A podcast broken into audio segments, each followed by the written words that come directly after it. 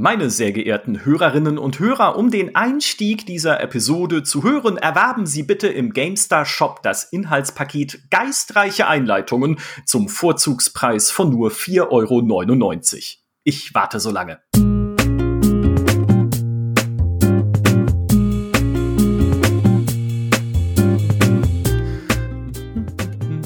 Na gut, bitte lasst die Heugabeln im Schrank und die Fackeln unangezündet. Das war nur ein kleiner Seitenhieb auf unser heutiges Thema. Es geht um DLCs, um Zusatzinhalte zum Kaufen und Herunterladen. Und die sind zwar nichts Neues mehr, aber immer noch eine Art Reizthema. Es gibt immer wieder den Vorwurf, DLCs seien doch absichtlich aus Spielen rausgeschnitten, um noch mehr Geld aus uns allen herausquetschen zu können. So schallt es zumindest aus den Internetstammtischen, aber so einfach ist die Sache dann doch wieder nicht. Denn es gibt ja auch gute DLCs, die uns sehr viel Freude bereiten. Was dafür stimmen muss, wie DLCs überhaupt entstehen und wie die Zukunft von DLCs aussehen könnte, wenn Spieleabonnements eine immer größere Rolle spielen, darüber wollen wir heute sprechen. Mein Name ist Michael Graf, ich spiele natürlich jeden Stellaris DLC 80 Stunden lang rauf und runter oder so, ist ja klar. Mir zugeschaltet ist jemand, der gerade sehr viel Freude an Reisezeit hat, dem neuen DLC zu Anno 1800. Hallo, Heiko Klinge.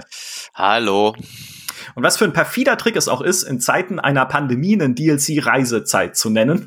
Wenn das mal nicht unser aller Sehnsüchte weckt, äh, weiß ich auch nicht. Völlig ohne Zusatzkosten kommt ihr zudem in den Genuss eines dritten Gastes. Er hat mit seinem Studio King Art das wunderbare Iron Harvest entwickelt und dazu gerade das Add-on Operation Eagle veröffentlicht. Herzlich willkommen, Jan Theisen. Hallo, moin.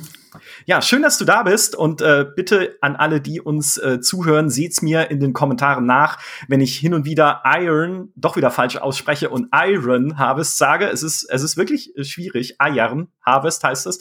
Ähm, ich bemühe mich, ich bemühe mich sehr. Äh, Jan, ich glaube, äh, Iron Harvest ist das erste mhm. Spiel, für das ihr DLCs gemacht habt, zumindest so klassische DLCs. Es gab eine Mini-Kampagne mit der äh, Rusviet äh, Revolution hieß die. Es gibt jetzt das größere, den Add-on-DLC Operation Eagle.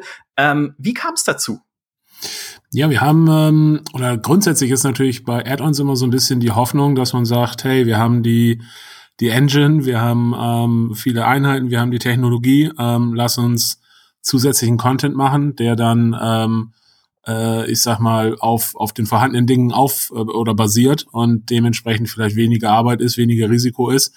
Und ähm, das haben wir uns natürlich auch bei, bei Iron Harvest letzten Endes gedacht, weil so ein Echtzeitstrategiespiel einfach unglaublich komplex ist, sehr lange dauert, bis man es bis man's fertig hat. Und dann würde man schon irgendwie gerne, ähm, ich sag mal, mehr davon haben, als einfach nur einmal das Spiel rauszubringen und dann, dann war's das, ne? Mhm. Das ist ja, ähm, wenn du zurückguckst, ihr habt ja vorher auch bei Die Zwerge zum Beispiel, hättest du ja auch sagen können, du machst irgendwie Story-DLCs, nochmal ein extra Kapitel oder so. Gab es da auch Gründe, die euch davon abgehalten haben, dann das zu machen? Ja, ich glaube, das ist immer, wenn man wirklich sehr storygetriebene Spiele hat, ist das ein bisschen schwieriger. Ähm, das mhm. kann auch gehen, aber ich sag mal, wenn man eben eine, eine Geschichte hat, die einen, die einen Anfang, Mitte und ein Ende hat und ähm, dann auf einmal über ein DLC dann noch zusätzliche Sachen reinbauen will, das ist ein bisschen seltsam.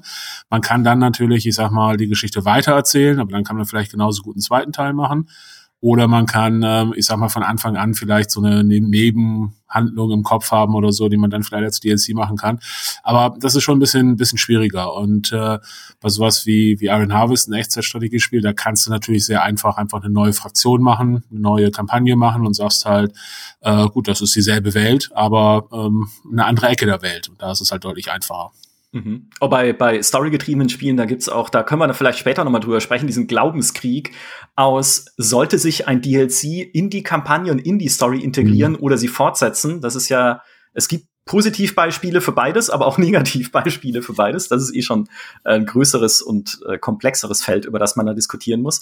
Ähm, wie war das denn Ihr habt ja eine Kickstarter-Kampagne gemacht für Iron Harvest. Ja. Und da gab es ja von Anfang an als Stretch Goal, oder nicht von Anfang an, sondern ich glaube erst ab einem bestimmten Punkt der Kampagne, aber es gab ein Stretch Goal äh, für 1,5 Millionen Dollar, glaube ich, für diese äh, kleinere DLC-Kampagne für mhm. Viet äh, Revolution. Ähm, habt ihr da auch schon gewusst oder geplant, dass ihr Operation Eagle macht? Oder war das dann eher eine Entscheidung, die ihr später getroffen habt, als ihr gesehen habt, das Spiel läuft gut? Also wir hatten, ähm, oder vielleicht erstmal allgemein DLC und äh, Add-on, das sind für mich immer so ein bisschen zwei verschiedene Sachen. Ich sag mal, Add-on sagt man vielleicht heute nicht mehr so, aber ähm, ich bin der Oldschool. Wenn ich an, an ein Add-on denke, dann denke ich halt an sowas wie, keine Ahnung, äh, ähm, Warcraft 3 Add-on. So, weißt du, das heißt, das ist irgendwie ein großes Ding, das ist fast wie ein neues Spiel und da sind neue, neue Fraktionen drin und da ist eine neue Story drin und neue Cinematics und das ist wirklich ein Riesending. Und dann gibt es sowas wie DLC und DLC sind vielleicht sowas wie, keine Ahnung, ähm, ein paar neue Einheiten oder neue Missionen oder irgendwie ähm, vielleicht ähm, so optische Veränderungen oder irgendwie sowas, aber das ist mehr so, so Kleinkram. Und mhm. wir hatten von Anfang an gesagt, dass wir neue Missionen und neue Spielmodi und ähm, ich sag mal so kleinere Sachen veröffentlichen wollen, aber kostenlos, also nicht als als Paid DLC, sondern einfach so als als äh, Patches.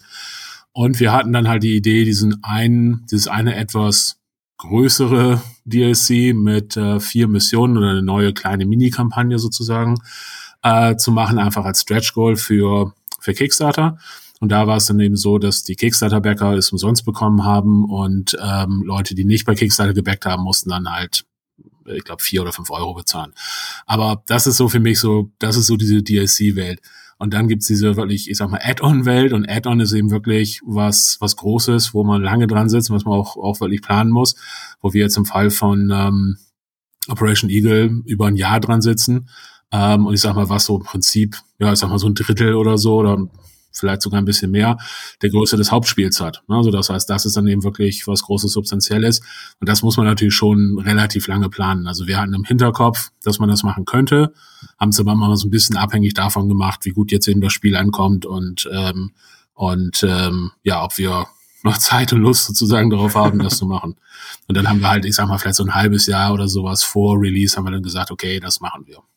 Mhm. Aber ich finde, das ist ein total spannender Aspekt, über den ich jetzt, äh, auch jetzt, weil ich ja mich gerade mit den Anno-DLCs mehr, mehr, mal weniger intensiv, meistens sehr intensiv beschäftigt habe, den ich mir echt frage, woran liegt es, dass dieser Begriff Add-on so ausgestorben ist? Aus, äh, so aus meiner Sicht hätte man zum Beispiel Anno 1800, Land der Löwen, problemlos als Add-on äh, sowohl ähm, ja, verkaufen können, als auch eben äh, ankündigen können. Ja. Und das wäre vielleicht sogar auch besser angekommen, als es so als DLC eines Season Passes äh, zu machen. Und ähm, ich weiß es gar nicht, äh, Jan, wie ihr ähm, äh, Operation Eagle vermarktet, aber ich glaube, ist mal auch Standalone DLC, mhm. ne? Ist das offizielle Wording. Ist es einfach so, weil wir alt sind und äh, nur noch alte Menschen Add-on sagen? Wo, also ich stelle mir ja, wirklich diese Frage, ne? weil äh, das, das, ist, wenn man, wenn man halt sagt, hey, hier ist ein DLC für 18 Euro, dann denkst du vielleicht, es ist bei, bei ne, Land der Löwen und ich denke ja. dann, das hättest du gesagt, das ist ein Add-on und das ist im Season Pass Preis enthalten und das ist aber so groß wie früher die Add-ons waren, das stimmt ja in dem Fall sogar und bei Operation Eagle ist es ja auch so, es ist ja wirklich so groß wie früher klassische Strategie-Add-ons waren. Genau.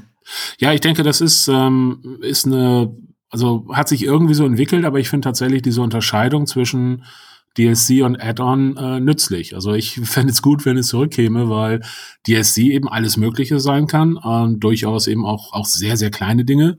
Und äh, ich sag mal, ein Add-on ist wie ein kleines Spiel, was halt auf dem, äh, auf dem Hauptspiel basiert. Und das sind schon irgendwie zwei verschiedene Welten für mich. Deswegen fände ich auch zwei verschiedene Begriffe dafür nicht verkehrt.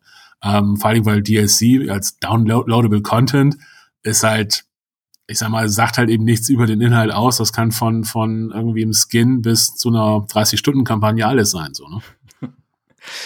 Ist es nicht auch so, äh, Micha, bei Stellaris, da gibt's ja auch wirklich DLCs in sämtlichen Geschmacks- und Größenordnungen. Ja, das heißt aber auch alles DLC, ne? Äh, nein, also ja, nee. Ähm, das ist, ja, äh, das nee, ja, ich gerade ansprechen, weil Paradox ist sehr gut darin, immer neue Begriffe zu finden für verschiedene Dinge, weil sie, ähm, wenn man von Spiel zu Spiel schaut, bei Crusader Kings 3 gibt es ja die Expansion, die sie vor kurzem angekündigt haben, über die wir auch im letzten Podcast gesprochen haben, das Royal Court. Ne? Und Expansion, würde ich sagen, klingt ja schon eher nach einem klassischen Add-on. Und ist es auch, weil das ist ihr Name für größere DLCs. Und dann gibt es aber Flavor Packs, ne, der Tütensuppenbegriff, wo man kleinere Pakete liefert, die halt einfach nur eine bestimmte Region der Welt irgendwie interessanter machen. In dem Fall bei Crusader Kings 3 war es Northern Lords, wo halt die Wikinger ein bisschen ausgebaut werden mit ein paar neuen Features und Funktionen. Und dieses Also dieses Prinzip zieht sich durch ihre Spiele hindurch. Auch bei Stellaris gibt es die normalen Expansions und es gibt dann halt die Story Packs, heißt es dann da. Ne? Story Pack heißt halt, ähm, ja, da steckt halt dann irgendwie die Archäologie drin oder irgendwie diese Leviathane nochmal als Bossgegner für die Galaxis. Also auch da versuchen sie halt äh, unterschiedliche Namen zu finden für eine unterschiedliche Art und Menge von Inhalt. Genauso schon früher bei Europa Universalis mit den Unit Packs und Music Packs und wie auch immer. Ne? Also man versucht das schon zu differenzieren. Deswegen da bin ich ganz bei äh, bei Jan und ich glaube auch dieser altmodische Begriff Expansion oder Add-on, also ich würde die jetzt einfach mal gleichsetzen, weil mhm. bei beiden schwingt zumindest für mich als in dem Fall auch alter alter Mensch sozusagen äh, schwingt bei beiden dieses Versprechen von Tiefe und Umfang einfach mit. Ich glaube, das erlebt gerade eine kleine Renaissance, weil wir natürlich immer noch Mikrotransaktionen haben, auch bei Paradox, auch bei vielen anderen Spielen, also kleine Paketchen, die man sich kaufen kann. Muss ja nicht immer gleich die Lootbox sein, der, der große Teufel, den wir an die Wand malen, sondern halt auch einfach kleine Inhaltspakete. Aber so dieses Versprechen, hey, in sechs Monaten oder in drei oder wie auch immer, ne, dieses Jahr noch, da kommt noch mal für unser Spiel hier so ein richtig fettes Paket. Ich glaube, das kann auch in der Kommunikation einfach ein Vorteil sein, wenn du dich vergleichst mit Service Games, wo du ja von mhm. vornherein als äh, User weißt, ja, die werden das schon weiterentwickeln und in in einem Jahr kommt dann die neue Season mit irgendwie einem Softgetränkehersteller, der jedes dritte Gebäude sponsert oder so. Und dann kannst du halt auch mit einem, ich sag mal, nicht per se Free-to-Play-Service-Game, sondern mit so einem Vollpreisspiel, wie ihr es macht zum Beispiel, Jan, auch von vornherein sagen, ja, guck mal, aber das kriegt doch auch neue Inhalte und nicht nur äh, umgefärbte Uniformen, sondern ein fettes Add-on mit zwei neuen Kampagnen drin. Genau. Was wir zum Beispiel, was wir zum Beispiel auch gemacht haben, ist, wir haben halt von Anfang an eine Deluxe Edition des Spiels verkauft, wo wir im Prinzip gesagt haben, ja, das ist das, das Spiel, wie wir es jetzt veröffentlichen. Ähm, und dann werdet ihr das Add-on umsonst, umsonst sozusagen oder dann halt eben als Teil der Deluxe Edition äh, mit dazu bekommen, ohne dass wir halt irgendetwas zum, zum Add-on ähm, gesagt haben zu dem Zeitpunkt. Also das heißt, der, der Umfang oder das, ähm, die, die Fraktion oder irgendwie sowas war halt nicht bekannt. Und trotzdem wurde das sehr gut angenommen. Also das, das wurde im Verhältnis ähm, recht viel gekauft, ähm, im, im Verhältnis zur normalen Version auch. Und ähm, das ist natürlich für, für Entwickler und so weiter auch eine, eine einfach eine gute Möglichkeit, sozusagen so ein bisschen, ähm, ja, wie soll man sagen, ohne Season Pass oder ohne DLCs oder äh, also kostenpflichtige DLCs einfach, ähm, ja, ich sag mal, finanziell ähm, sich diese, diese, dieses Live-Team oder diese Zeit nach Release auch so ein bisschen abzusichern. Ne? Weil man dann halt irgendwie sagt, na gut, man verkauft das Add-on schon und dann entwickelt man das Add-on ähm, und hat und macht halt nebenher kostenlose DLCs und Maps und ähm, so kleinere, kleinere Geschichten. Und das finde ich eigentlich eine ganz gute, ganz gute Variante so, ne? Ihr habt ja auch Seasons im Spiel, ne? Was, mhm. was war der Grund, ähm, euch gegen einen Season Pass zu entscheiden? Ja, wir haben halt, also insgesamt gesagt, wir, ähm, wir wollen halt ähm, nicht in Richtung Microtransactions oder ja so ähm, Paid DLC unbedingt gehen, sondern wir wollen halt lieber ähm, ein gutes Hauptspiel haben zum vernünftigen Preis und wir wollen ein großes Add-on haben zum vernünftigen Preis. Und damit finanzieren wir uns quasi alles zwischendurch. Und äh, dann haben wir halt gesagt, gut, ein Season Tree macht halt, ist so als Motivation einfach gut. Und man muss sie nicht unbedingt benutzen, um damit Geld zu verdienen, sondern man kann halt auch einfach nur ein Season Tree haben, der dann halt alle möglichen Inhalte, die eh im Spiel sind, also Skins und so weiter und so fort, unlockt, ähm, ohne dann da halt eben extra ähm, für zu verlangen. Ähm, das ist jetzt halt für, für diese Zeit zwischen Hauptspiel-Release und, und Add-on-Release ist es halt eine gute Sache, kann man machen. Und äh, jetzt nach Add-on werden wir es dann wahrscheinlich so machen, dass wir, ich sag mal, so ein automatisiertes System irgendwie machen, wo wir sagen, wir packen keine neuen Inhalte mehr rein, aber es wird trotzdem weitere automatisiert, automatisch generierte Seasons sozusagen geben, so dass Leute, die die es gerne wollen, sich halt eben dann doch alles freischalten können über Zeit.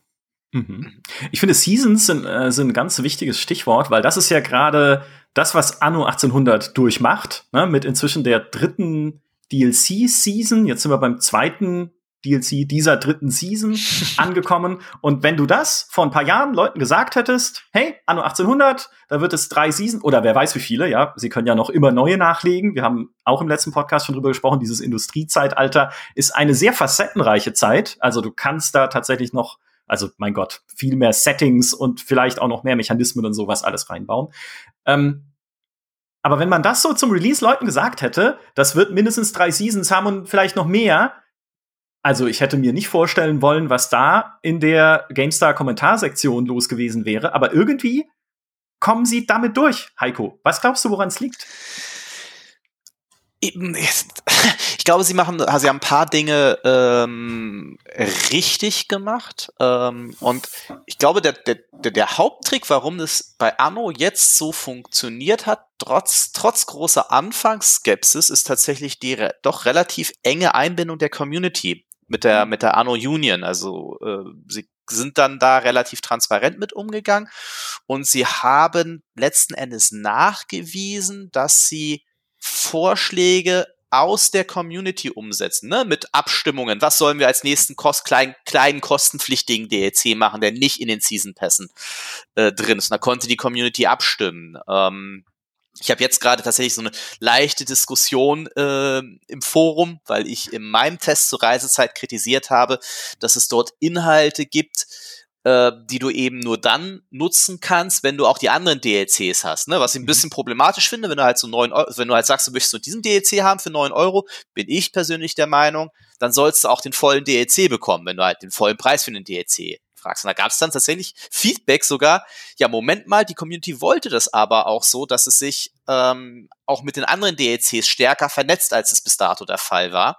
Und dann denkst du auch, na gut, wenn die Community das so will. Und das ist ganz interessant, ne? Ähm, weil du natürlich auch so ein Stück weit deine Zielgruppe, die wird immer kleiner, ne? Also eine Community drei Jahre lang in dem Ziel, in dem Spiel zu halten, ist schon, ist schon eine Herausforderung.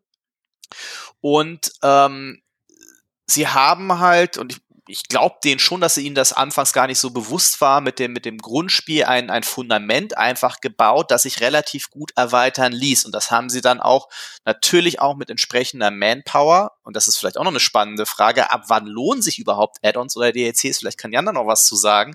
Mhm. Das relativ clever erweitert einfach. Ähm, und bei mir war es jetzt tatsächlich so, ich habe wirklich gedacht, ach komm, jetzt war auch der siebte DLC, der war jetzt nur okay, das war so ein netter Bonus, rein mechanischer Bonus-DLC. Und ich habe wirklich gedacht, so beim achten geht ihnen jetzt echt die Puste aus. Ja, da kommen halt noch Touristen dazu, ballerst da halt ein paar Gebäude rein und äh, machst halt noch eine Mechanik rein und dann verlierst du sowieso dann den Überblick. Ähm, nee, du merkst halt, oder du hast den DLC angemerkt, und das hat ja Jan auch so ein bisschen angerissen, was ich ganz spannend fand du hast im DEC angemerkt, dass die Entwickler nach wie vor Bock auf das Ding haben. Das ist nicht so ein reines, hey, wir klatschen da jetzt noch mechanisches was ran, sondern du merkst dem DLC eine, eine gewisse Liebe zum Detail, eine Liebe zum Spiel ähm, und auch, ja, wenn das klingt zwar pathetisch, aber auch eine Liebe zur Community an. Ja. Und dann funktioniert's. Ich glaube, das ist auch wirklich ein ganz wichtiger Faktor, weil ich glaube, dass es so ein bisschen zu, zu simpel gedacht ist, so, ja, Gamer mögen kein DLC oder keine Ahnung, sondern es ist einfach, ähm, wenn Spieler das Gefühl haben, sie werden über den Tisch gezogen oder da geht's nur darum, irgendwie ähm, mehr Geld rauszuholen, dann ähm, sind sie natürlich nicht, ähm, finden sie es natürlich nicht toll, aber gleichzeitig, wenn man irgendwie zeigt, hey, das ist guter Kram, den wir hier veröffentlichen und der, der ist sein Geld wert, und äh, wenn man dann eben auch offen ist und sagt, hey, wenn das Spiel weiterentwickelt werden soll, irgendwo muss das Geld herkommen. Ähm, und dann sagt man halt eben, okay, wir könnten ein Abo-Modell machen, wir könnten irgendwie Free-to-Play ähm, Microtransactions machen oder wir, wir machen größere Add-ons, die dann aber eben äh, Geld kosten oder wir machen Season Passes oder was auch immer. Und das sind halt die verschiedenen Möglichkeiten. Und ich glaube, alles ist theoretisch möglich und dann muss man, dann kommt es letzten Endes immer darauf an, haben die, die Leute das Gefühl, ähm, es lohnt sich und, und äh, es ist ihr Geld wert und äh, solange man das hinkriegt, kann dann sowas eben theoretisch auch sehr lange, sehr lange laufen, weil ich sag mal, wenn ein Entwickler ähm, ein Spiel hat, was zu so einer Art Plattform wird, wo man einfach regelmäßig neue Inhalte zur Verfügung stellen kann und die Leute sind happy damit, ähm, dann, dann wird das natürlich in, in der Regel ähm, gerne genommen und gerne weitergemacht. Und ähm, das ist aber, wie gesagt, glaube ich, der entscheidende Punkt. Eben dieses, haben die Leute das Gefühl, da ist wirklich, da steckt Wert hinter und da steckt, ähm, das ist, ist, ist ihr Geld wert oder ist es eben ja mehr so eine, so eine Abzocke oder mehr so eine, ähm, ja, das nehmen wir auch noch mit, Kiste, so, ne? Ein wichtiger Aspekt daran ist, da würde mich auch nochmal tatsächlich ganz Einschätzung äh, dazu zu interessieren, dass wir jetzt verglichen mit der, ne, mit einem, der Zeit von einem Anno 1404 oder auch mit den, mit den, den ersten Spielen, die jetzt Jan äh, gemacht hat, so Book of Unwritten Tales und so, oder mit früheren Titeln, ähm, die, die, die Games-Branche hat jetzt einfach auch mehrere, mehr Möglichkeiten als früher die Lebenszeit von Spielen zu verlängern. Ähm, auch früher war es halt so, ne, du hast das Spiel in den, in den, in den Laden gestellt und dann gehofft, dass es sich halt zwei Wochen lang einigermaßen gut, gut genug verkauft, dass du deine Entwicklungskosten wieder einspielst. Und heute sehen wir, gerade bei einem äh, Anno, wir haben es, ich habe es schon gehört, auch zu einem zu einem Elex, äh, obwohl das jetzt keine DLCs bekommen hat, ähm, oder wir haben es auch schon von Mimimi gehört bei einem, bei einem Shadow Tactics, ja, die Jungs bringen da jetzt ja auch noch mal ein Standalone Add-on zu Shadow Tactics raus, dass wir es jetzt häufiger mit Spielen zu tun haben, die sich auch über einen längeren Zeitraum zumindest ordentlich äh, verkaufen, weil es immer die Möglichkeiten gibt, nochmal über einen Steam Sale ähm, mhm. zusätzliche. Aufmerksamkeit zu bekommen. Oder eben jetzt auch durch die Abos, ja, die es ja auch dann ermöglichen, dass das Grundspiel man probiert es dann halt einfach aus, ja, und dann gibt's eben noch kostenpflichtige DLCs. Hat vielleicht auch sein Für und Wider, ne, weil man dann auch wieder gezwungen ist, zusätzliche Erlösmöglichkeiten zum Abo-Modell zu machen.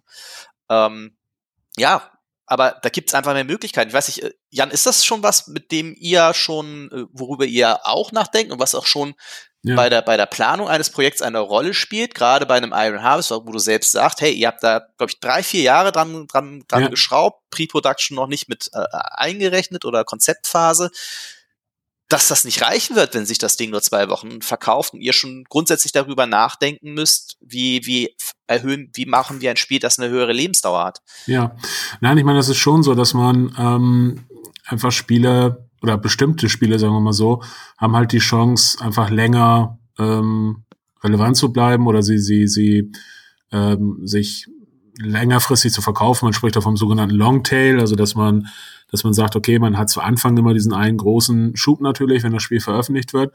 Aber wenn man dann, ich sag mal, die Monate oder Jahre nimmt, ähm, die das Spiel äh, dann weiterverkauft wird und über Steam Sales oder dann ist da mal ein Humble Bundle dabei oder dann ist da was ich ein Free Weekend und keine Ahnung oder äh, keine Ahnung der Epic Store kauft nochmal äh, eine, eine, eine Exklusivversion oder keine Ahnung, ähm, dann kann es eben locker sein, dass dieser Longtail, ich sag mal, für drei Viertel der der Umsätze zu, äh, verantwortlich ist. Und da macht man sich schon ein bisschen Gedanken natürlich drüber, wenn es um solche Fragen geht wie wie zeitlos ist das Spiel? Ist das so ein bisschen, ist das so ein Flavor of the Week Game oder ist das was, was man eben auch gut in drei Jahren noch spielen könnte? Wir zum Beispiel, wir gucken, also wir bei Kingland, wir gucken immer stark danach, können wir Spiele in, ich sag mal, bestimmten Nischen machen, wo es vielleicht, wo, wo ähm, Spieler sich vielleicht so ein bisschen alleingelassen fühlen oder wo es eben einfach nicht so viele Spiele gibt, so dass man eben sagt, okay, jemand, der ein RTS-Fan ist, der hat halt eben nicht jedes Jahr 20 Spiele ähm, vor sich, äh, zwischen denen er sich entscheiden muss, sondern der guckt vielleicht, selbst wenn ein Iron Harvest nicht genau sein Ding ist, aber in zwei, drei Jahren wird er nicht ewig viele neue Strategie, äh, nicht ewig viele neue RTS gehabt haben. Und dann irgendwann sagt so, so jemand vielleicht doch, ach, probierst es halt doch mal. Und ich sag mal, insofern ähm, bei der Auswahl des, des Spielgenres, aber auch bei der bei den Themen und wie, wie Zeit gemäß macht man das oder wie, wie äh, ja, ist es eher zeitlos. Solche Sachen, das, das spielt ja schon eine Rolle, auf jeden Fall. Und natürlich sowas wie, wie ein DLC ähm, kann halt eben helfen, das Spiel länger ähm, sozusagen in der ähm, in der Diskussion zu halten, weil wenn wir jetzt das, das uh, Operation Eagle veröffentlichen, dann werden natürlich wieder mehr Leute darüber sprechen und die werden sich, ja, ja, stimmt, das war ja damals, wollte ich ja mir mal angucken, aber bin ich nicht zugekommen oder wie ist es jetzt eigentlich mittlerweile? Sind da, keine Ahnung, was hat sich getan seit Release und so. Und jetzt auf einmal ist, ist es halt wieder mehr, mehr im Gespräch. Und dann ist es, wird es jetzt auch nicht überraschend sein, dass man natürlich, dass wir dann irgendwann auch mal eine Complete Edition veröffentlichen werden, wo man dann sagt, hey, das ist das Hauptspiel und das ist das das Add-on oder vielleicht, keine Ahnung, alles, was wir bis dahin noch haben, alles zusammen in einem großen Paket. Und dann hat man vielleicht noch mal ein drittes Mal so eine, so eine kleine Welle. Mhm. Und über solche Sachen macht man sich natürlich schon, schon Gedanken.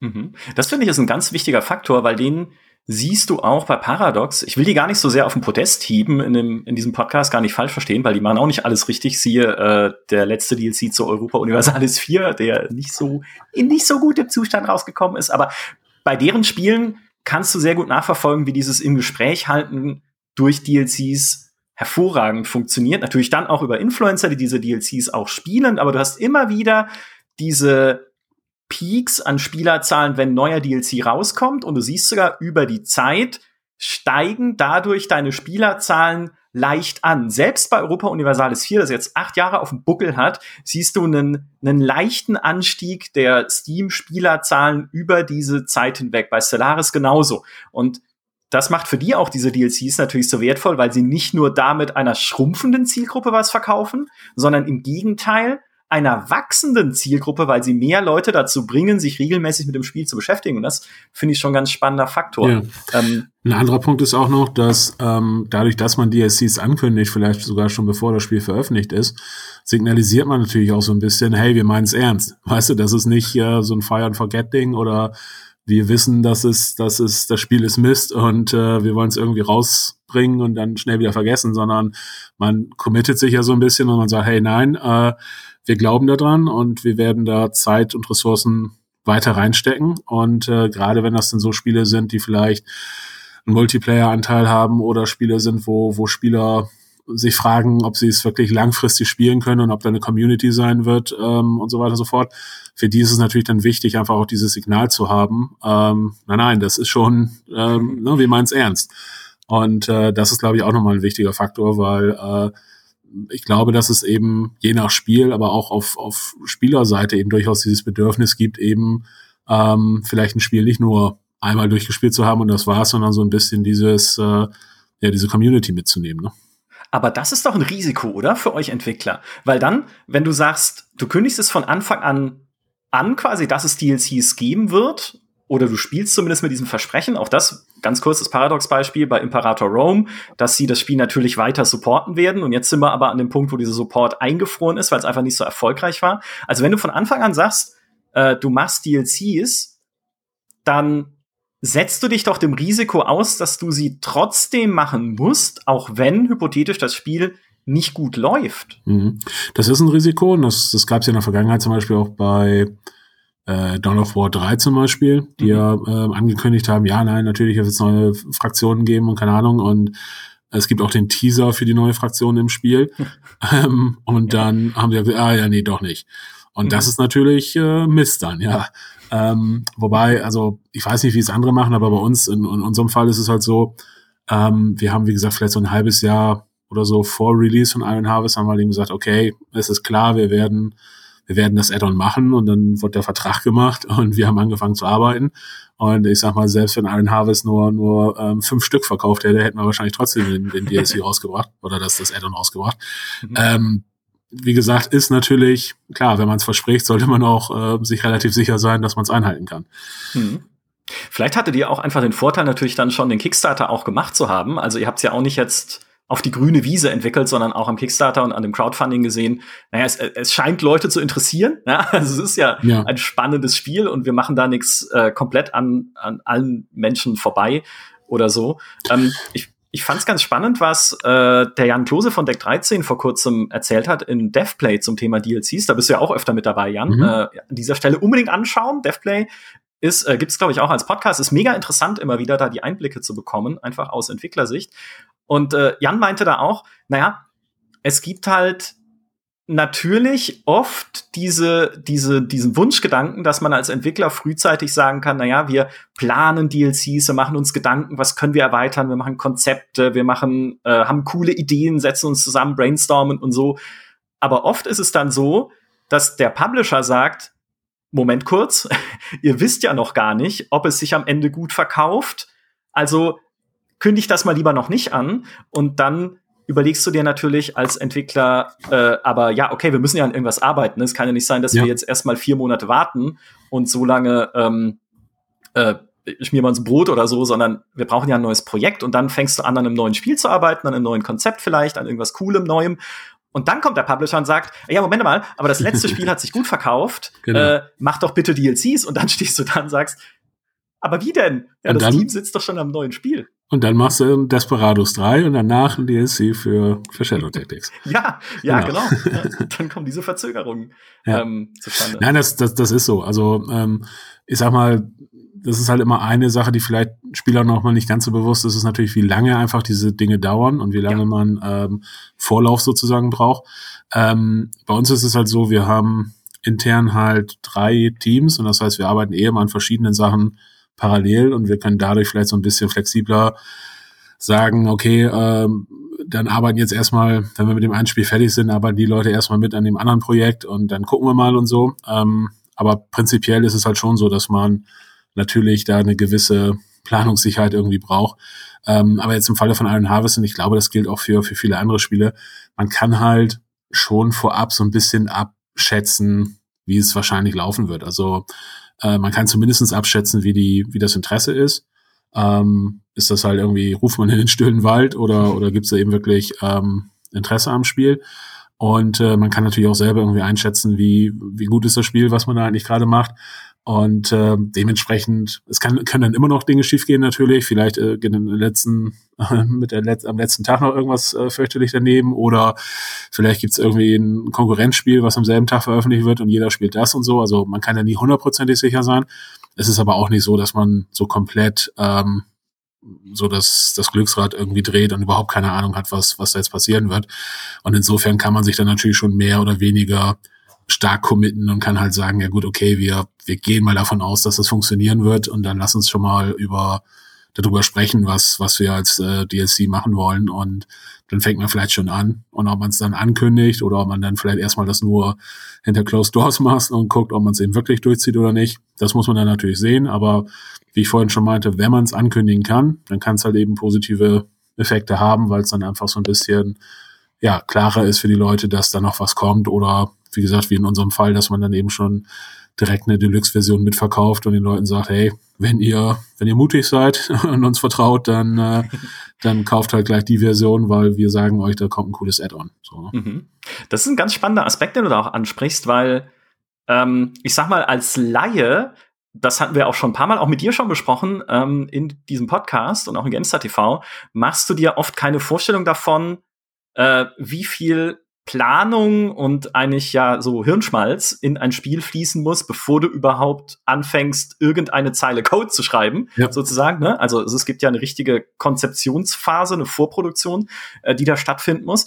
Was würdest du denn sagen, jetzt auch bei einem Add-on wie äh, dem Operation Eagle, ähm, wie viel gerade Aufwand steckt denn da noch mal drin, im Vergleich auch zu einem vollwertigen Spieler. Wenn ich so mhm. nach den gängigen Vorurteilen gehe, dann würde ich doch sagen, naja, die haben ja von Anfang an äh, irgendwie äh, eine Fraktion aus dem Spiel geschnitten, nee, Quatsch, aber halt so, die haben mhm. ja den, den Level-Editor schon, dann klicken sie da halt noch ein paar Missionen zusammen und dann hauen sie das Ding raus. Ja. Es ist also, was Größeres, es, oder? Es sind unterschiedliche Bereiche. Also ich sag mal, sowas wie der, der Level-Editor und man baut die Level zusammen, das stimmt mehr oder weniger, weil wir natürlich, ich sag mal, dann fürs, fürs Hauptspiel schon, keine Ahnung, 35 oder 40 Level gemacht hatten und da dann nochmal, keine Ahnung, 10 neue Level machen, das ist dann, ich sag mal, überschaubar mhm. vom Aufwand her. Aber gleichzeitig natürlich, wenn man sich sowas anguckt wie ähm, zum Beispiel die neuen Units in der neuen Faction, die sind halt nicht weniger aufwendig als die Units in den alten Factions. Oder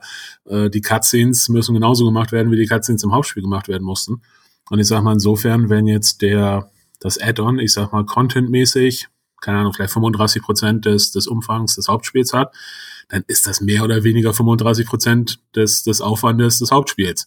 Vielleicht 30 oder so, okay, aber ich sag mal, es ist nicht so, dass, dass quasi ähm, man dann nochmal eben mit so ein paar Leuten nochmal ein paar Wochen drangehangen hat und dann hat man das, das Add-on, sondern in unserem Fall war es so, dass mehr oder weniger, ich sag mal, dasselbe Team oder sagen wir mal, mehr als drei Viertel des Teams haben halt einfach weitergemacht und haben halt ich sag mal, in so einem knappen Jahr das Add-on und die, die Live-Team-Geschichten, also die kostenlosen Sachen, ähm, entwickelt. Ähm, und ich sag mal, wenn wir die kostenlosen Live-Team-Sachen nicht gemacht hätten, dann wären es vielleicht nur 70 Prozent oder zwei Drittel oder sowas des Teams gewesen.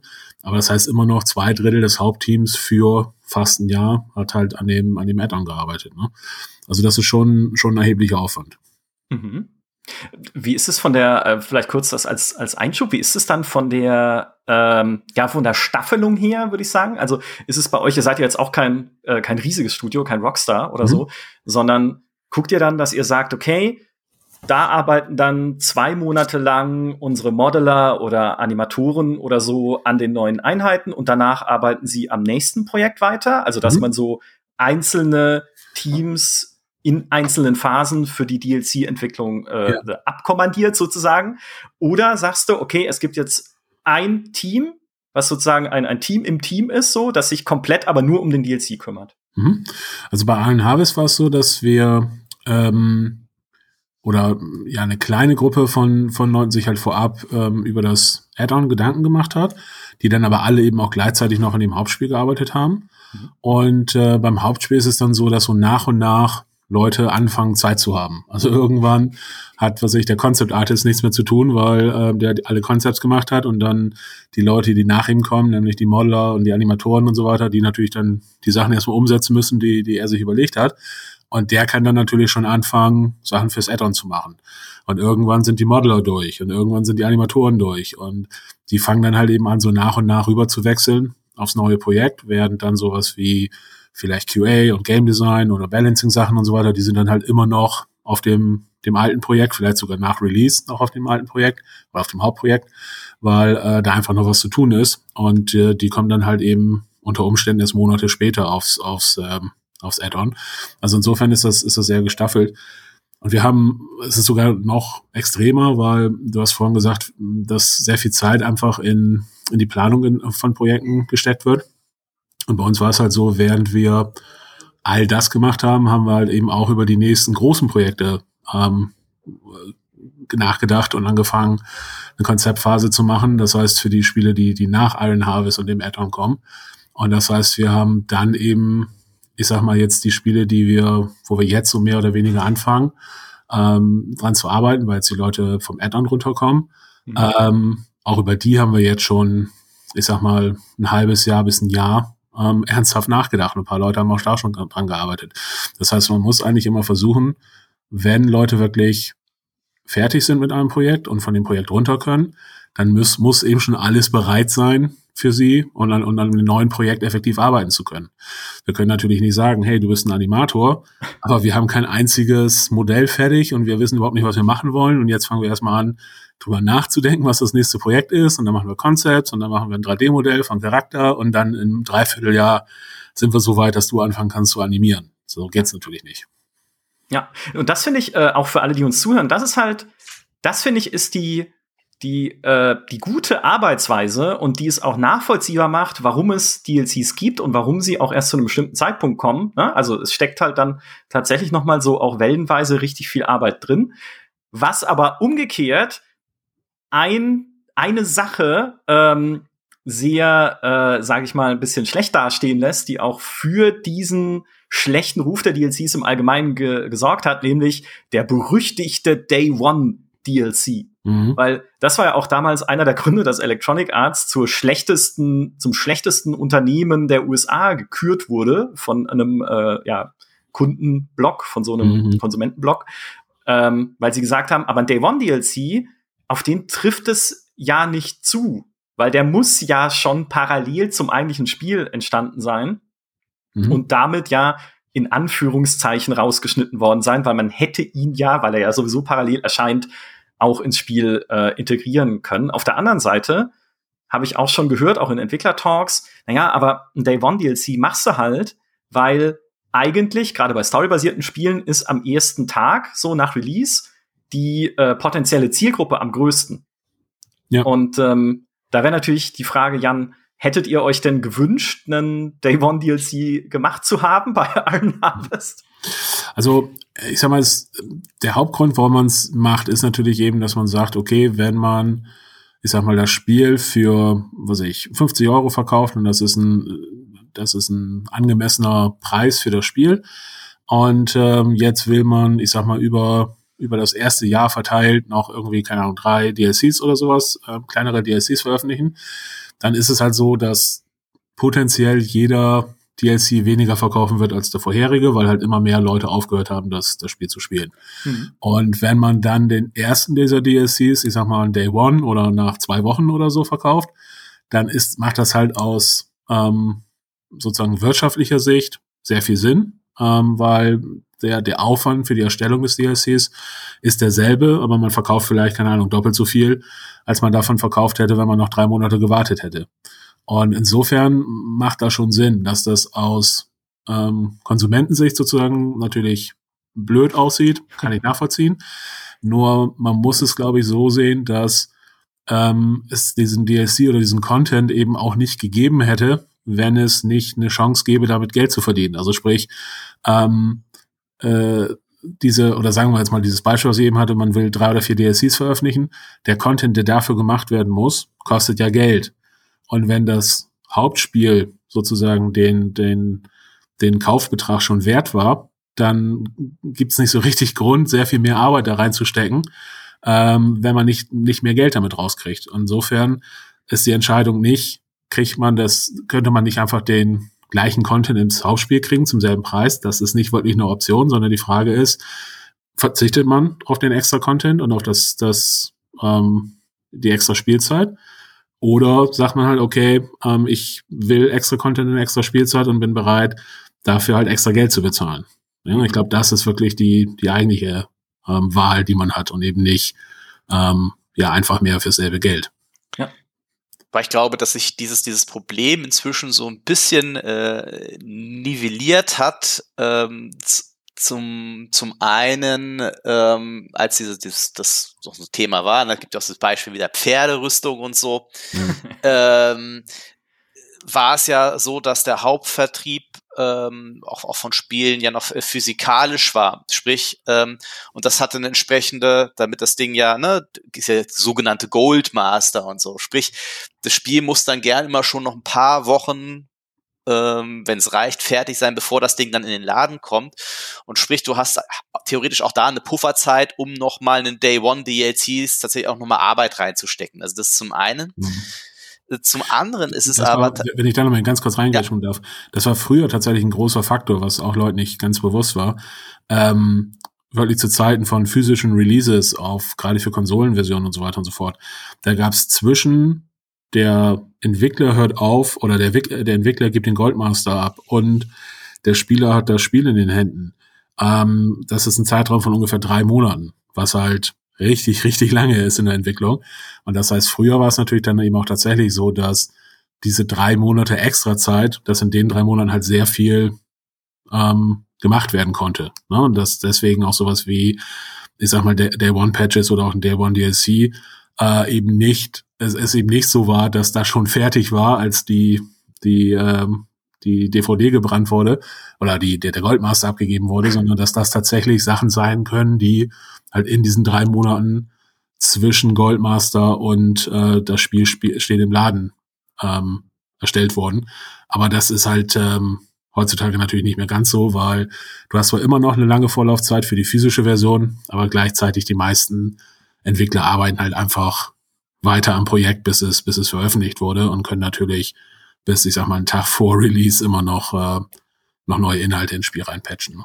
Du hast aber ja vor allem ähm, ja jetzt auch konnten sich ja oder können sich ja auch Entwickler, Entwickler haben mittlerweile Publisher haben ja mittlerweile einen viel eleganteren Weg gefunden, sich da aus der Affäre äh, bisschen zu mogeln, wäre zu viel gesagt, aber sie machen es jetzt einfach, sie bringen keinen, vielleicht keinen äh, Day One DLC mehr raus, aber eine Deluxe Edition, wo dann noch bisschen Zeug extra drin ist. Ne? Das hat ja mhm. zum Beispiel auch ähm, einen, einen Anno gemacht mit dem Anarchisten-DLC. Wo dann gesagt hast, okay, du, du kriegst halt hier das, das, das Spiel ne, für, für 60 Euro, du kannst aber auch die Deluxe Edition für 70 Euro haben und da ist dann noch ein extra Content dabei. Die könntest du natürlich auch extra kaufen, aber günstiger wäre es, wenn du die Deluxe Edition kaufst. Genau. Also Season, Season Passes gehen natürlich in eine ähnliche Richtung, ne? dass man halt eben ja. sagt, ähm, es ist so eine Art Day One DLC, weil die Leute zusätzliches Geld am ersten Tag ausgeben, wo noch die meisten Leute das Spiel spielen. Und ähm, dann aber gibt's das Add-on eben nicht am ersten Tag, sondern das Add-on gibt's dann eben erst vielleicht am Ende des ähm, der Season oder sowas. Ne? Das geht natürlich in eine ähnliche Richtung. Aber es geht letzten Endes immer darum, sozusagen die groß, größtmögliche Spielerbasis ähm, zu haben, wenn, wenn man dieses Angebot macht. Ne? Weil, wie gesagt, wenn nach drei Monaten nur noch 50 Prozent der Spieler oder nach einem Monat nur 50 Prozent der Spieler das Spiel spielen, ähm, dann machst du dieses Angebot eben auch nur noch 50 Prozent der Leute. Ne? Ist das auch der Grund, warum ihr Iron Harvest jetzt, äh, Iron, äh, ist ja auch wieder Iron Harvest, ich krieg's auch nie hin. du musst immer an, an Eiern denken. Eier, an, Eiern. Oh, das kann ich nicht. An Iron Harvest, genau. Oh, ich, jetzt habe ich, Bock auf, jetzt hab ich Bock auf Rührei, das ist eine andere Geschichte. Ähm, dass ihr äh, Operation Eagle als Standalone gemacht habt, weil ihr einfach gesagt habt, okay, ähm, ihr seid euch nicht so ganz sicher, ob wir damit alle ansprechen können und es gibt eigentlich keinen Grund, das nicht Standalone zu machen oder was war da der ja, Grund dafür? Ich glaube, das ist einfach ähm, ein weiteres Hindernis, was man damit so ein bisschen wegkriegt, weil ich sag mal, wenn jemand vielleicht Bock auf diese Faction hat oder so und dann sagt man aber, ja gut, dann musst du aber jetzt 60 Euro oder was bezahlen fürs Hauptspiel plus Add-on, ähm, dann ist es natürlich ein größeres Hindernis, als zu sagen, hey, wenn du willst, kannst du auch einfach nur 20 Euro fürs Add-on bezahlen und ist auch okay. Ähm, wir gehen schon davon aus, dass die meisten Spieler ähm, die das Hauptspiel entweder haben werden oder sich das Add-on mit Hauptspiel zusammenkaufen. Aber für die Spieler, die eben wirklich nur das Add-on haben wollen, warum nicht? Ist kein Riesenaufwand und dann äh, kann man es eben auch so anbieten. Mhm. Habt ihr da auch ein bisschen auf den US-Markt mehr geschielt so? Weil es ist ja jetzt, Usonia ist ja, sind ja quasi die, mhm. die Vereinigten Staaten der Steampunk-Welt sozusagen, ja. ähm, dass ihr da ein bisschen geguckt habt, dort attraktiver zu sein, auch ja. mit dem mit dem DLC? Ist schon so, weil ich sag mal, wir haben jetzt natürlich drei Fraktionen aus Europa mit mit den Sachsen, also quasi den Deutschen, den den quasi Polen und den quasi Russen, und wir haben gesagt, wir wollen auf jeden Fall irgendwas außerhalb von Europa machen, und wir hatten halt erst gedacht, eventuell die die ähm, das Shogunat zu machen, also die Japaner, ähm, war so ähm, Samurai-Mechs und so natürlich auch eine feine Sache sind. Mhm. Ähm, dann haben wir gleichzeitig aber gesagt, ja gut, wir wollen gerne fliegende Einheiten haben und so Air Force oder so moderne Mechs, das passt dann wieder so gar nicht zu, zu dem Schuhenart. Und dann haben wir gesagt, okay, machen wir die Amerikaner, ähm, was als Faction Sinn macht, aber natürlich eben auch hilft, ähm, einfach auf dem, auf dem US-Markt, ähm, weil da natürlich sowas wie ich sag mal, Osteuropa jetzt nicht unbedingt ähm, so super ähm, bekannt ist oder so super die Leute sagen, ah ja, okay, super, Polen, äh, die wollte ich schon immer mal spielen. So, das da, dann müsst ihr doch jetzt noch einen chinesischen DLC machen. Ja, eventuell, genau.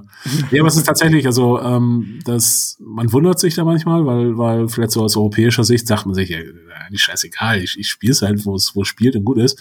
Aber ich glaube, da gibt schon äh, einfach andere Regionen der Erde, wo es einfach noch äh, noch irgendwie wichtiger ist, äh, wen man spielt oder oder dass man die äh, das eigene Land spielt oder so, keine Ahnung.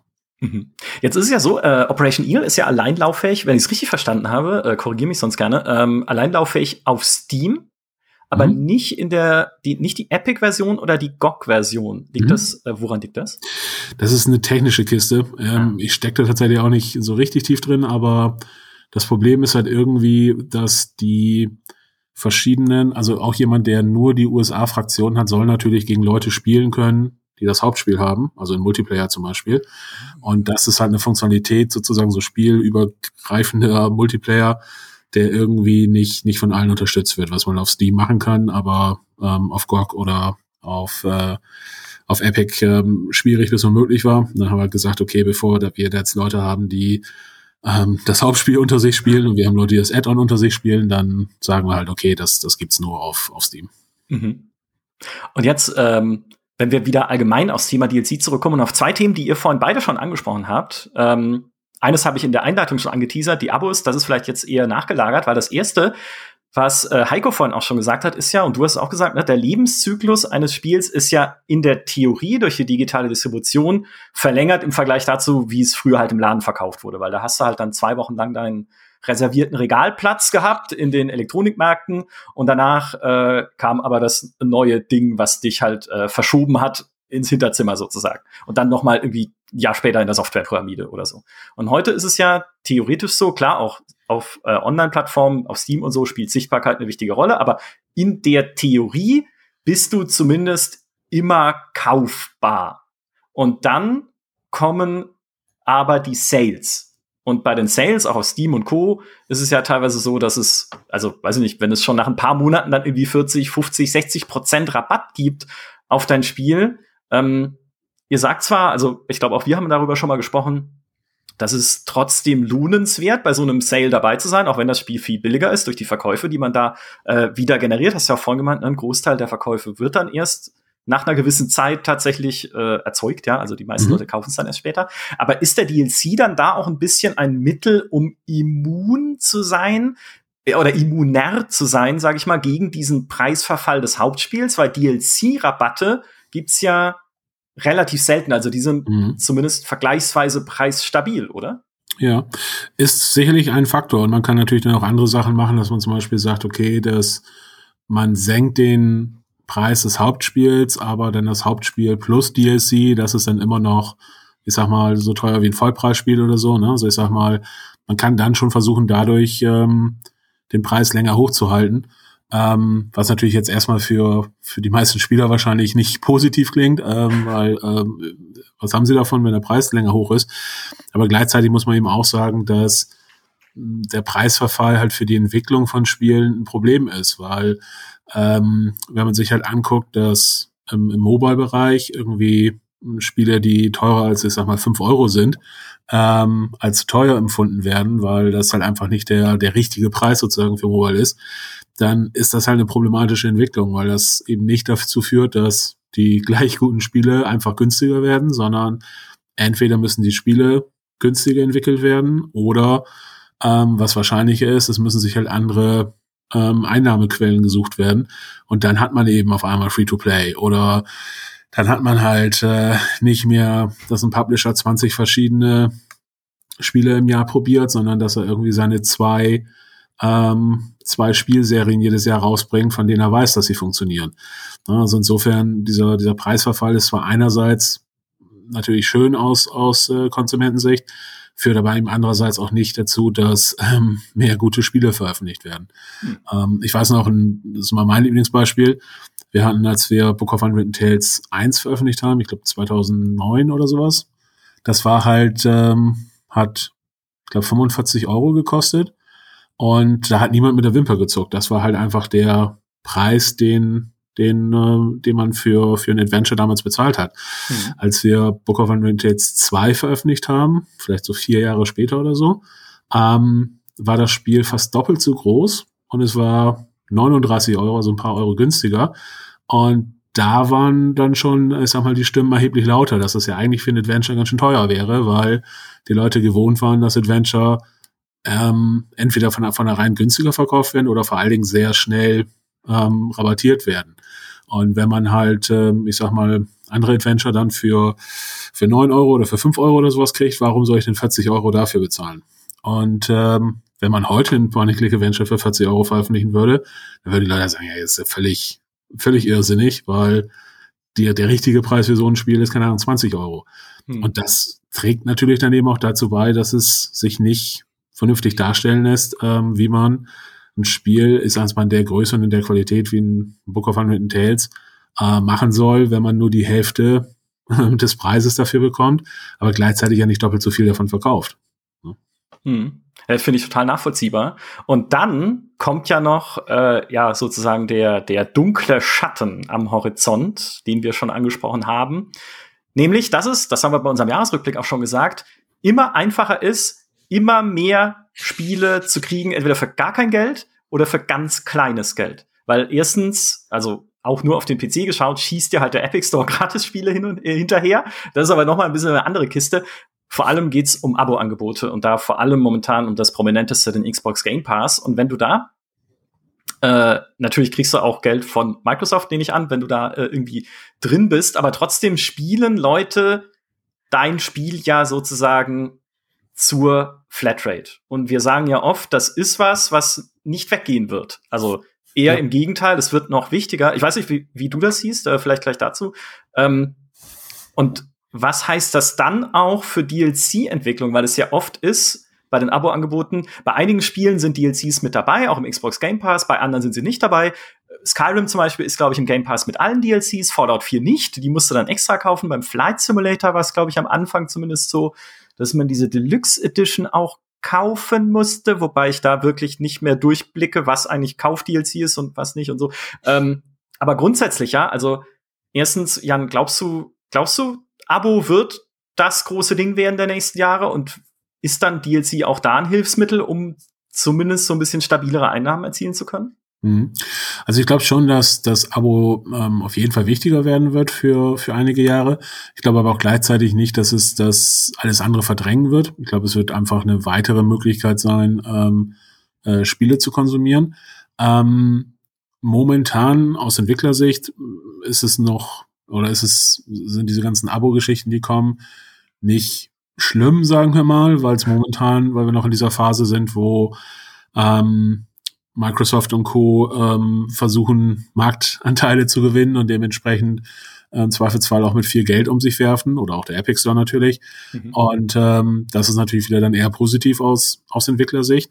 Ähm, nur gleichzeitig, wenn diese Phase vorbei ist und ich sag mal, sich so ein bisschen gefunden hat, wer sich durchgesetzt hat und wer nicht, dann äh, wird natürlich nicht mehr mit Geld um sich geworfen. Und dann kann es natürlich problematisch sein, wenn ich sag mal als Beispiel äh, 50 Prozent oder so des Marktes äh, keine Spiele mehr kauft, weil sie übers, übers Abo gehen und gleichzeitig die Abo-Anbieter nicht mehr gutes Geld für, für die Spiele bezahlen, weil äh, sie können sich halt erlauben.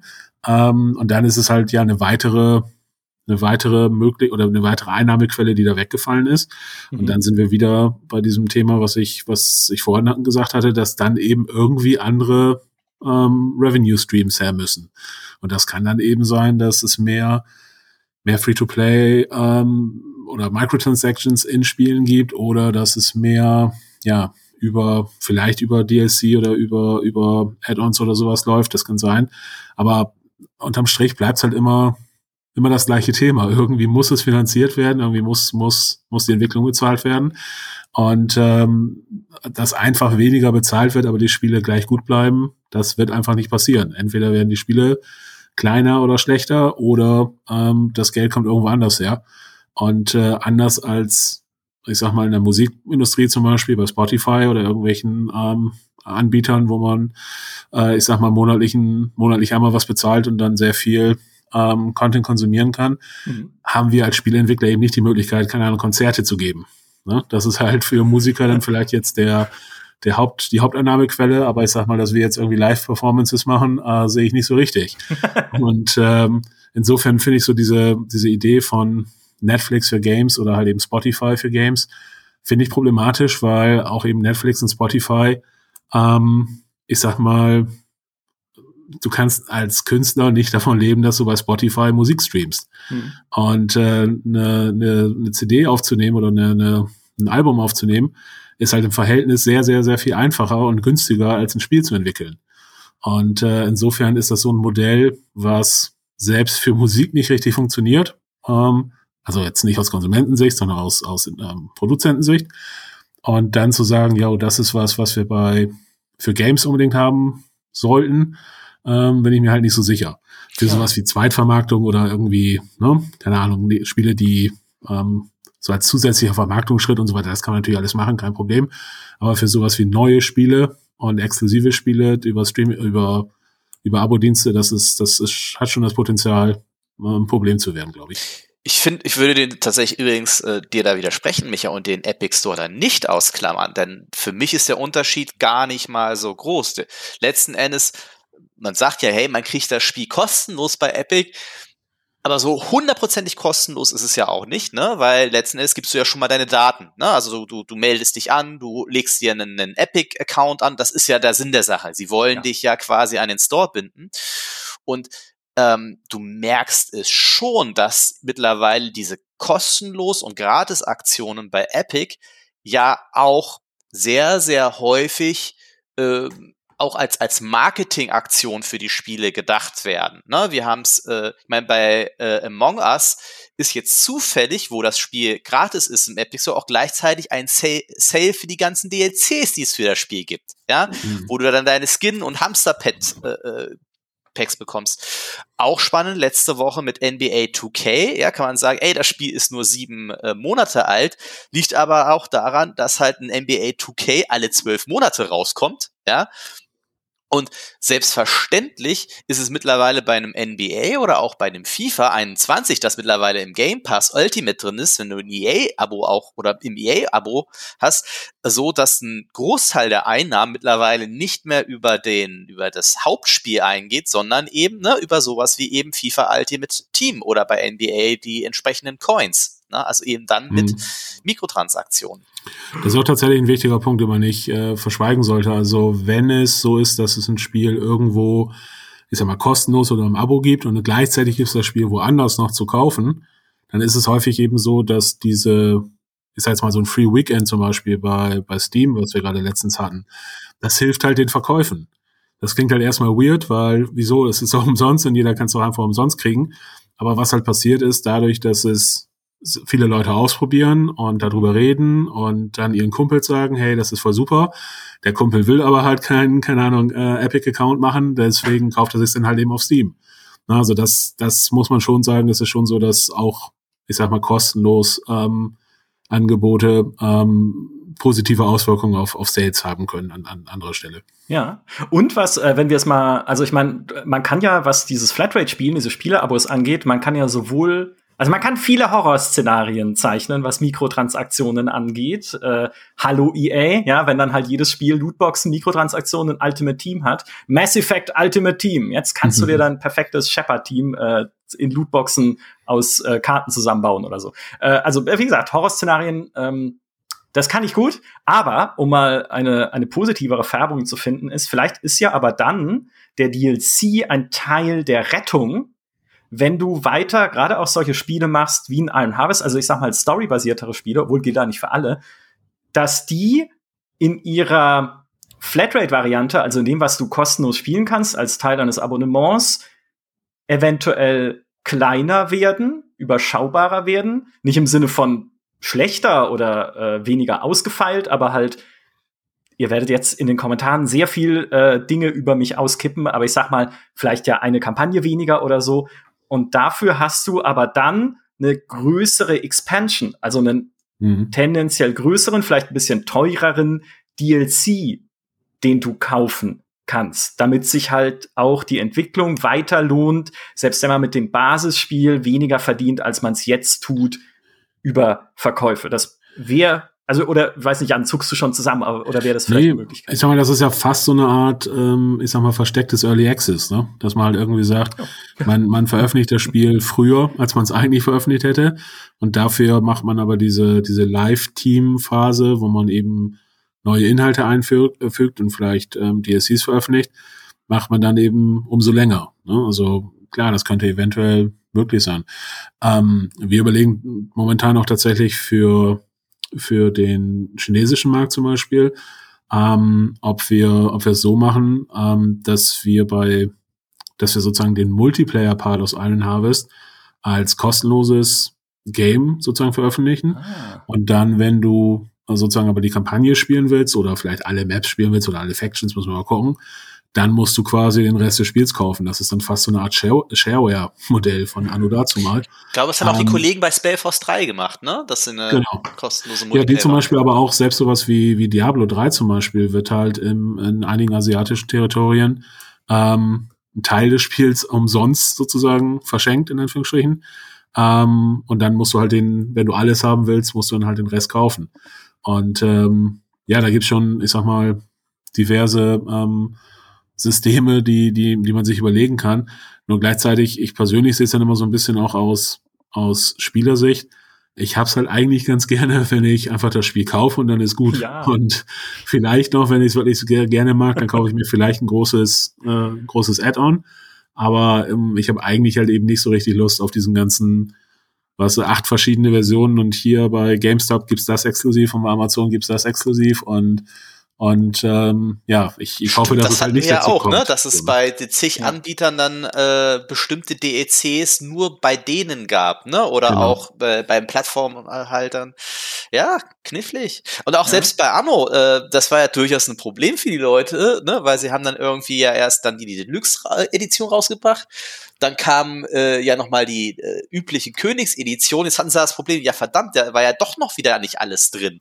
Und dann mussten sie nochmal eine Investorenausgabe nachschießen, ähm, um mal auch wirklich alles drin äh, zu haben. Und dann kommt Season 4. Ja,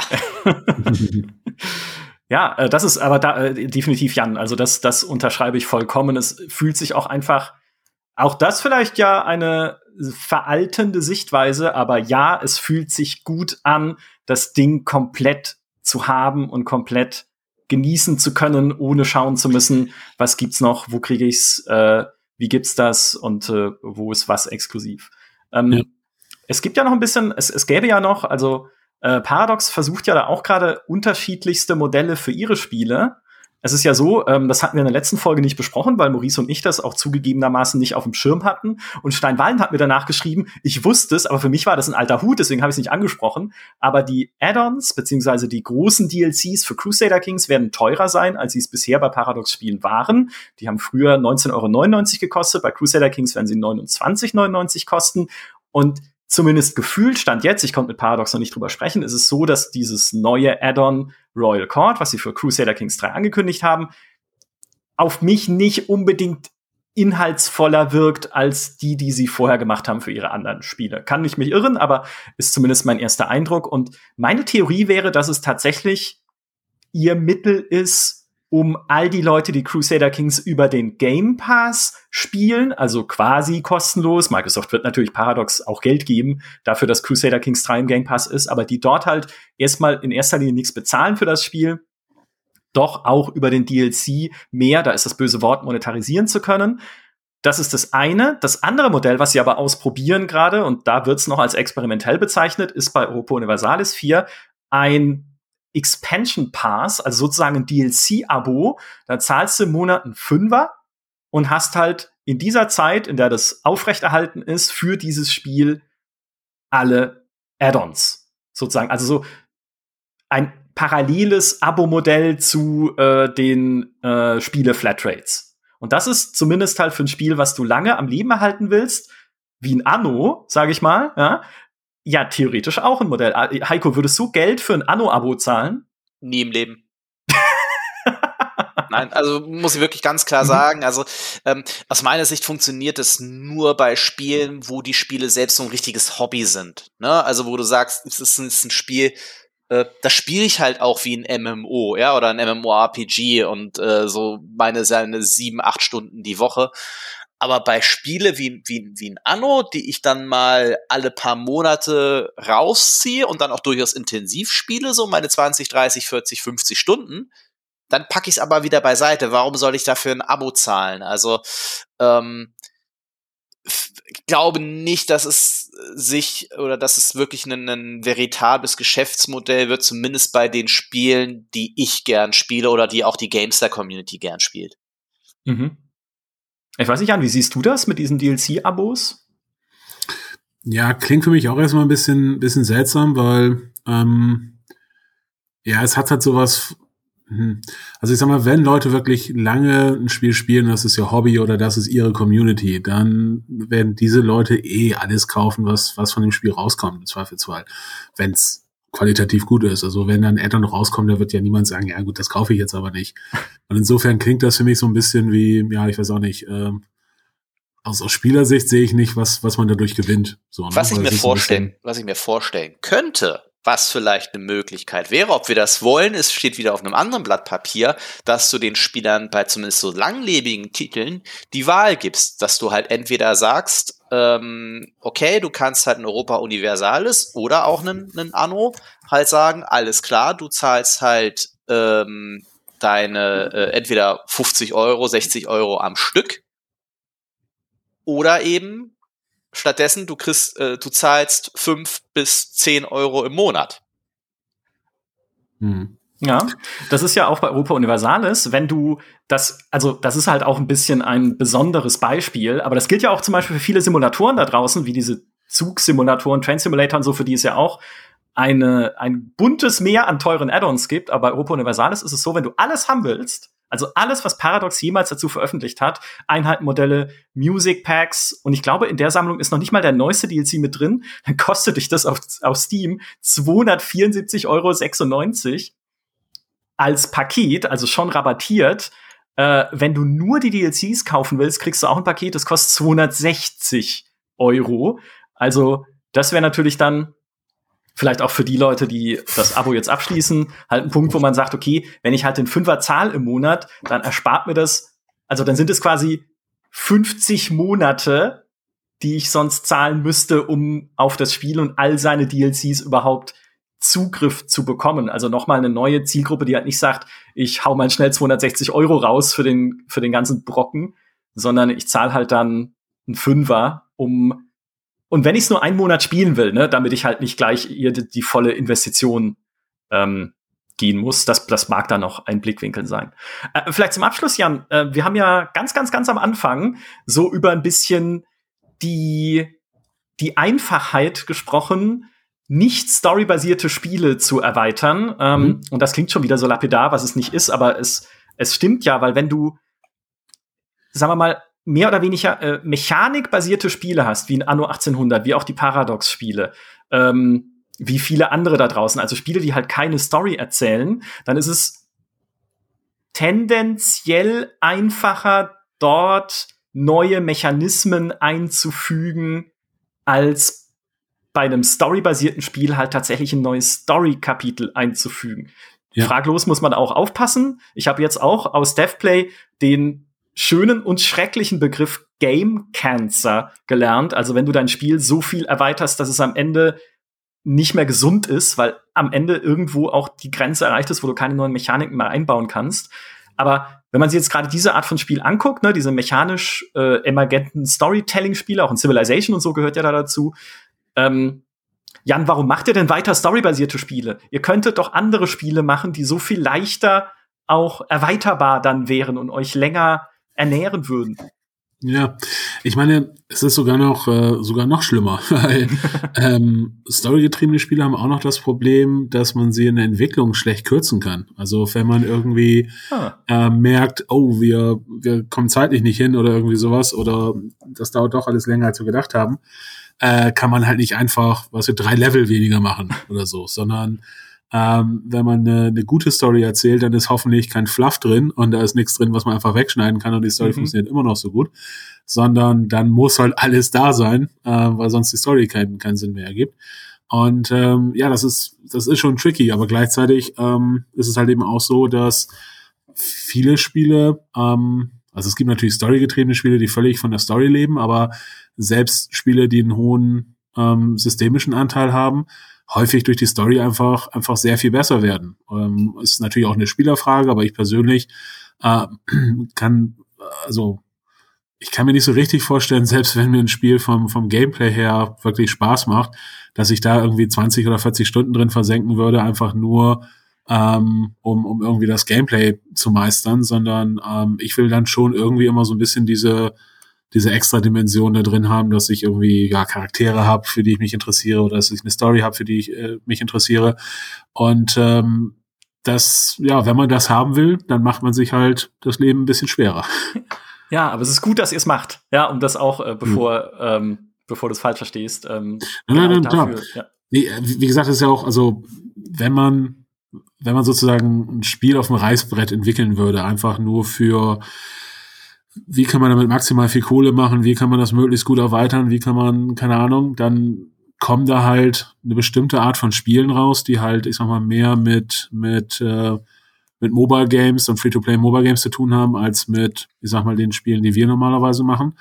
Und das ist natürlich, das kann man machen. So, ich meine, wir machen selber ja auch auch äh, Free-to-Play-Games oder eine unserer ähm, unserer drei Entwicklungsteams Teams macht halt Free-to-Play-Games. Nur ähm, ist das halt eben nicht die Art von Spielen, die wir gerne machen wollen. So und äh, natürlich müssen wir sowas wie DLCs im Hinterkopf behalten. Wir müssen irgendwie überlegen, wie wie verdienen wir unser Geld damit. Ähm, aber gleichzeitig ist das nicht sozusagen die, die Grundlage von allem. Wir fangen also nicht damit an, wie können wir möglichst viel Geld verdienen und dann bauen wir ein Spiel dazu, sondern wir bauen ein Spiel und dann überlegen wir uns, okay, wie können wir das Geld damit verdienen, dass wir das nächste Spiel bauen können.